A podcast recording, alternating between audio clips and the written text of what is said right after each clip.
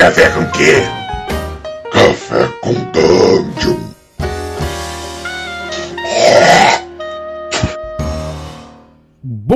Dia, amigos do Regra da Casa. Estamos aqui para mais um Café com Dungeon, na sua manhã com muito RPG. Meu nome é Rafael Balbi e hoje eu tô bebendo aqui uma, um cafezinho com fuligem, porque eu vou falar hoje de Fireball. Na verdade, eu vou falar de Fireball através das edições do D&D. Quem ouve a gente aqui, a gente analisou de forma geral as magias de D&D lá do início e as magias de D&D no, no, aqui agora mais para quinta edição em comparação, né? Como um todo, a gente percebeu que as magias foram ficando cada vez mais poderosas, quer dizer, quanto mais para trás a gente visse, né? Ou seja, o, lá no D&D básico, no D&D zero e tudo mais, as magias eram mais poderosas, elas tinham menos limites, eram, eram até mais é, economicamente descritas, então isso dava mais possibilidade até, de uso criativo daquela magia, né? Aqui a gente vai falar um pouco da Fireball, que não é tanto assim, né? Ela acabou oscilando um pouco e tem algumas coisas curiosas em relação a certas, a certas edições que a gente vai analisar aqui e no final eu vou de repente pensar no que seria a Fireball ideal, a Fireball mais legal pra gente trazer pro nosso jogo, né? É, bom, vamos lá. Primeira magia de Fireball que a gente tem aqui, que eu vou analisar, é a magia de, de evocação, né? Fireball é uma magia de evocação, normalmente de terceiro, de terceiro nível para um mago, ou seja, um mago a partir de terceiro, de terceiro nível de magia, de terceiro círculo de magia, tem acesso a essa magia. Isso dá mais ou menos quinto nível para ele. E a gente vai analisar agora essa magia na edição zero, ou seja, naquela caixa branca original do D&D. O Fireball era isso que a gente falou, né? Terceiro nível, não sei o que. O mago que acessava essa magia era chamado taumaturgia, taumaturgista. E, bom, ele dizia que especificamente que lançava um projétil do, do, do dedo do mago e explodia e ela alongava conforme o espaço, ela se amoldava ao espaço onde ela explodisse. Ela dava um dado de dano por nível, não importa, não importa o limite, não tem limite, ou seja, se você estiver nível 12, você vai dar 12 D6 de dano. E ela durou um turno para ser feita e ela tem um alcance de 24 pés. É, isso, essa, essa descrição do D&D no D&D Zero, ela não mudou muito em, todo, em todas as edições e as reorganizações que o D&D sofreram, né? Ou seja, eu vou falar aí do BX, né, do Basic, do Expert, ela não ela se manteve mais ou menos igual. A gente teve também no no antes do Basic, é, a gente teve o Homes, né, o Blue, a versão azul, é, também mais ou menos a mesma coisa. A gente teve o Back Me, que é do Mentor, e na edição Back Me a gente teve aí um pouquinho de diferença, que foi o, o, o range aumentado para 240 pés, ou seja, fica mais fácil, fica mais longo, né, para você acertar, fica mais, você consegue acertar mais longe, e meio save, meio meio de dano da Fireball caso o, alvo passe na save intro. Então isso já, já começou a, a, tirar um pouquinho de poder da bola de fogo, né? Apesar de aumentar o range. Isso é muito bom. Aumentar o, a distância que você pode jogar bola de fogo faz toda a diferença, né? Então dá mais utilidade para ela. Em paralelo a isso, a gente vinha o do AD&D, né? A gente já viu aqui na história do D&D que as linhas do D&D foram se desenvolvendo e as linhas do AD&D foram se desenvolvendo em paralelo com uma filosofia um pouquinho mais crunch, com um pouquinho mais de regras de forma geral para tratar o D&D. E a Fireball, ela foi um pouco assim também. É, ela continuou sendo uma magia de terceiro nível, de magia de terceiro nível, né? Os taumaturgistas continuam, continuam usando, ou seja, magos de quinto nível para cima. E, e, essas magias agora, o Fireball começou a causar é, mudanças no ambiente, né? Aliás, as mudanças da Fireball passaram a levar em conta muito o ambiente. Ele, na descrição mesmo da magia, ele passa a falar que, bom, que, de questões como pressão, né? Ou seja, a Fireball explode com pressão. É, ela fala, passa a falar que o calor da Fireball pode derreter metais mais mais moles, né, materiais mais, mais frágeis, tipo ouro, cobre, prata. Ou seja, se você tiver um, uma sala de tesouro meter uma fireball, pode derreter tudo. Ele fala de fazer um, um save intro de item, né? Que é uma coisa que a, o AD&D trouxe. Ou seja, você joga um D20 lá e vê na tabela se o item derreteu ou não. E, e ele, fala, e ele introduz também o, o material necessário para se fazer essa magia.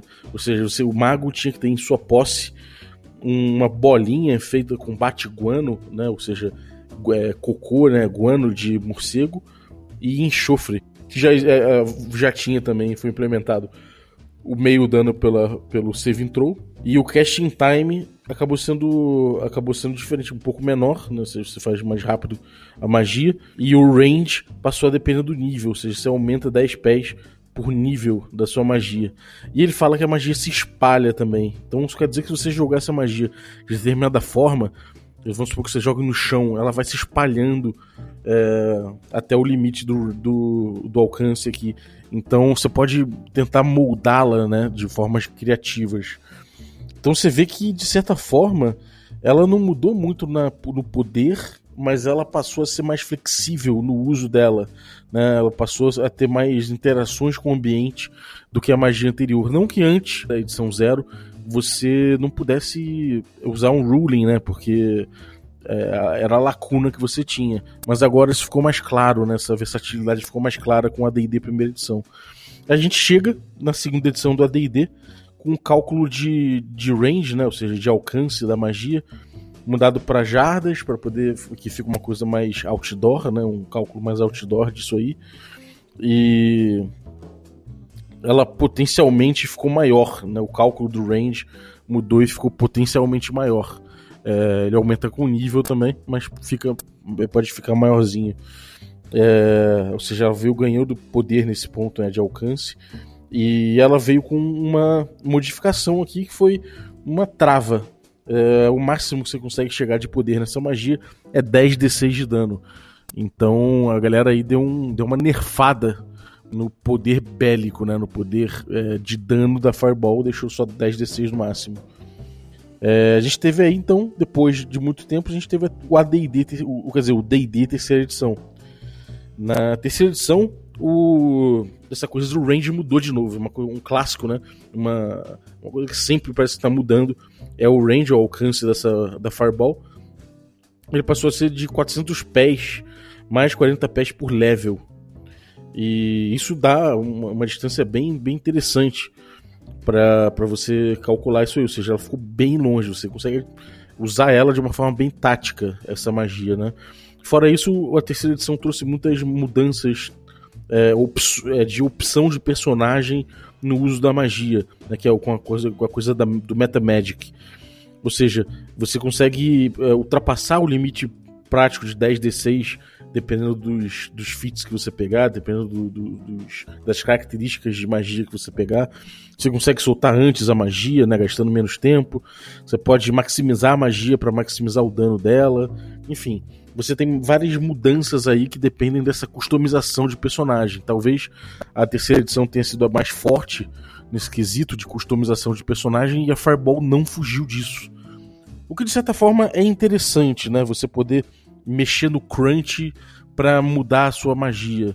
Mas por outro lado, enfim, acaba sendo. acaba botando esse jogo da, do Fireball um pouco longe de uma criatividade uh, perante o cenário, uma criatividade casuística no, no, no round, na luta, para ser uma criatividade de ficha mesmo, né, de estudo de ficha. E eu particularmente prefiro que você tenha liberdade para ter criatividades na, na, no campo, né? No, no, uso da magia na hora de ser usada e não na, na ficha necessariamente. Ainda que uma coisa não necessariamente anule, anule a outra. Bom, aí na quarta edição a magia virou uma magia diária isso muda bastante coisa, né? Muda muito, muito uh, uh, o uso dessa magia, afinal de contas, passa a ser diária. E em vez de ser uma magia vanciana do jeito que era, como você tinha de decorar ela algumas vezes na, no dia para poder usar. E ela aparece aqui com uma descrição um pouco diferente. Ela passa a ser um globo de, em chamas que aparece na sua mão e você joga em cima do inimigo e ela explode assim que entra. Ela é uma, uma standard action, né? E ela, e ela, ela explode porque esse é um jogo voltado mesmo a, a se usar miniaturas e, e battle maps. É, ele fala que o, o alvo é cada criatura dentro desse burst, né, dentro desse, desse, dessa área de 3 em 20, 20 uh, squares, né, O ataque é inteligência contra reflex, ou seja, assim você escapa magia tomando meio, meio, meio dano dela. E se você acerta, você dá 3d6 mais, mais modificador de inteligência. E pronto. É, bom, isso é uma coisa que, bom, deu uma, deu uma nerfada, né? Deu uma segurada na onda aí do, do, do Fireball. Eu particularmente não acho muito maneiro. É, não joguei muito a quarta edição, então também não, não sei avaliar uh, os efeitos práticos dessas mudanças todas, assim, muito a fundo, confesso. Então, parece que, assim, é uma magia que ficou só mais um poderzinho, assim, interessante para você usar. Mas me parece que na prática você vai usar ela contra minions, né? Ou seja, você vai usar ela contra criaturas que morrem fácil, que tem um ponto de dano, que servem para dificultar uma luta com uma criatura mais forte, com um boss ou alguma coisa assim. É... Então, bom, isso aí é a quarta edição. E depois a gente veio com a quinta edição, né? Que é a edição atual do DD. E que, bom, é... a gente tem aí algumas mudanças novamente na, no Fireball. É... O dano base da Fireball é 8d6, passou a ser 8d6, ficou bem mais, mais, mais cavala. E cara, assim, é uma magia que passou a ser. que voltou ao spotlight, né? Com isso. É, esses dois, esses dois dados a mais fazem bastante diferença. Bom, na quinta edição, a edição atual do D&D, a Fireball passou a ser um, um flash, né, que, que, voa da sua, do seu dedo e você aponta para o lado em que ele vai explodir. Então ele explode no, em, chamas. E toda criatura dentro de um, de um, de um espaço de 20 pés, né? De uma esfera de 20 pés, centrado ali na explosão da bola, é afetado e pode fazer um save throw de destreza para escapar. O, o alvo toma 8d6 de, de dano de fogo. E, porra, isso é bastante coisa, né? Parece que a Fireball aí ficou, voltou aos spotlights e ficou realmente bem, bem cavala. É... Acho que isso é para compensar um pouco, porque é, os quentes dão bastante dano ao longo do tempo. E se tem magias que é, foram escalando um pouco no dano, então a Fireball também escalou no dano. É, esse, o, o, fogo, é, se ele, em termos de ambiente, ele passa por quinas, né? ou seja, ele dá uma, uma queimada ali em volta das quinas. E eles, eles voltaram a dizer que ele acende coisas é, que sejam altamente inflamáveis na área. É, desde que, que não estejam sendo carregadas ou, ou vestidas. É, acho que isso é para tomar um cuidado com certas coisas, com, com, com essa coisa de botar fogo na roupa da, do inimigo, né? Que a gente vê discussões muito acaloradas acontecendo em torno do, em torno do hit metal, por exemplo, para tirar a armadura do cara. Então acho que é para tirar um pouco o foco disso. Eles falaram, botaram esse texto e enfim, não falam também dessa coisa de derreter ouro e, e outros metais. É... Essa magia, né, o Fireball, quando você decora em níveis maiores, eh, no D&D quinta você pode decorar ela em níveis maiores do que o terceiro, que é o nível de magia dela. Então aumenta cada é, um d6 para cada slot que você coloca acima do terceiro. Então isso passa a ser uma opção sua e abre mais, mais capacidade de customização a gente pode, pode dizer que a Fireball na quinta edição é um grande símbolo do que é, do que é a quinta edição para todos os D&Ds, né? Ela é uma bela de uma síntese de todos esses D&Ds. Ela tem o um poder de fogo, que já foi uma, uma, característica muito clara dessa magia. Ela tem a versatilidade de uso, né, que você, que você tinha na terceira edição com certas opções, ou seja, você tem a opção de escolher o slot de magia que você vai usar, de empoderar ela para dar mais dano, dar menos dano um pouco. Ela fala, lembra você da interação com o ambiente, ela fala que vai inflamar certas coisas, apesar de não dizer que pode derreter o ouro, ela deixa isso em aberto. E, enfim, de certa forma, o Fireball pode, pode ser uma, uma, uma magia que, que sintetiza muito bem a história do DD. Agora, uma coisa que eu acho curioso da gente pensar em relação a isso é qual seria a melhor Fireball? Qual versão que você mais gostou? Eu particularmente gosto muito dessa, dessa Fireball que a gente teve na primeira edição do AD&D, porque ela fala muito do ambiente. Eu acho que lembrar do ambiente é uma coisa uma coisa muito legal para Fireball, sabe? A gente lembrar do ambiente o tempo todo, não só porque a gente pra gente pensar em problemas que o, que o uso da Fireball pode ter, mas principalmente para poder dar usos criativos para Fireball na mão dos jogadores, já que as magias são poderosas nas edições primeiras do D&D, por outro lado elas são muito escassas, então é importante que os jogadores possam fazer ótimo uso delas. Eu gosto muito, muito disso. Eu não ligo muito para customização de personagem, né? Então eu não vou dizer que, que a da, a, da terceira edição é, é a melhor. Não acho que. Eu acho que o, o, tipo de dor de cabeça que se traz com muitas coisas a mais, assim, de metamagic e tudo mais, pode, pode encher um pouco o saco. A quinta edição traz um pouco isso de uma, de uma forma mais leve. De forma geral, também o dano. Eu não preciso que seja tão alto. Eu não acho que a Fireball precise ser essa, essa cavala toda, né? Ela pode ser uma arma mais uma vez, de uso tático, não necessariamente de, de destruição em massa, apesar desse ser o grande talento dessa magia, né? Então, assim, é, apesar de eu pessoalmente gostar do AD&D, primeira edição, e dessa, e desse, dessa ênfase no ambiente, eu posso dizer com segurança que eu acho a melhor versão dessa magia do Fireball é a da quinta edição, sim. Então, bom, é isso. Não sei se vocês gostaram aí do modelo dessa coisa de analisar magias ao longo da história. Acho que tem várias magias interessantes daí da gente analisar, tipo Wish, é, Charm Person, é, Magic Missile, várias magias clássicas assim, a gente pode analisar ao longo das edições para a gente ver como é que isso conta um pouco a história do D&D, né?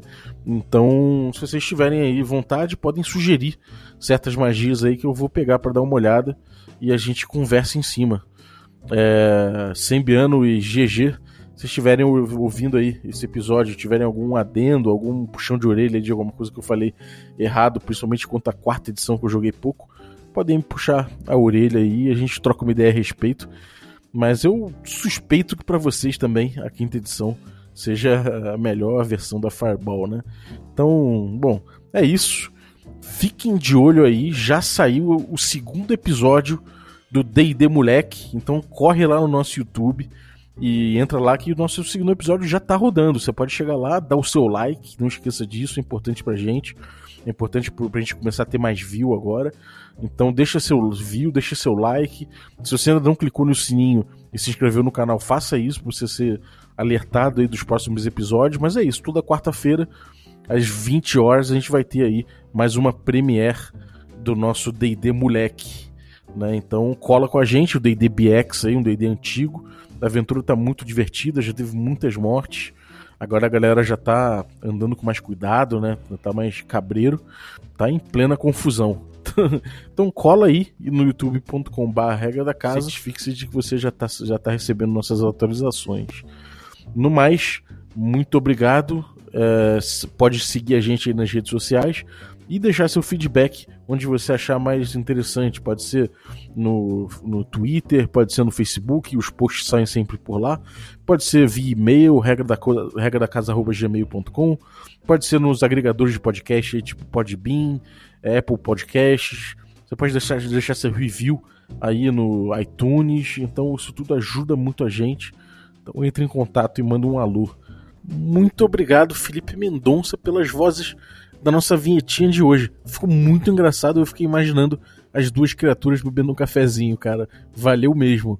E se você quer também ouvir sua voz na nossa vinheta, pode mandar o seu áudio pro nosso WhatsApp, que vai ficar no descritivo do episódio. É, você saiba que se você mandar, você já consente no uso no podcast, na vinheta, né, especificamente, o uso do fonograma que você mandar, beleza? E da sua voz e da voz de quem você mandar ali. Pode ser, de repente, você sozinho, ou você e seu filho, sua filha, sua mãe, seu pai, sua namorada, esposa, não tem problema. Podemos usar todos desde que consintam no uso. Muito obrigado. Valeu, um abraço próxima. e até a próxima.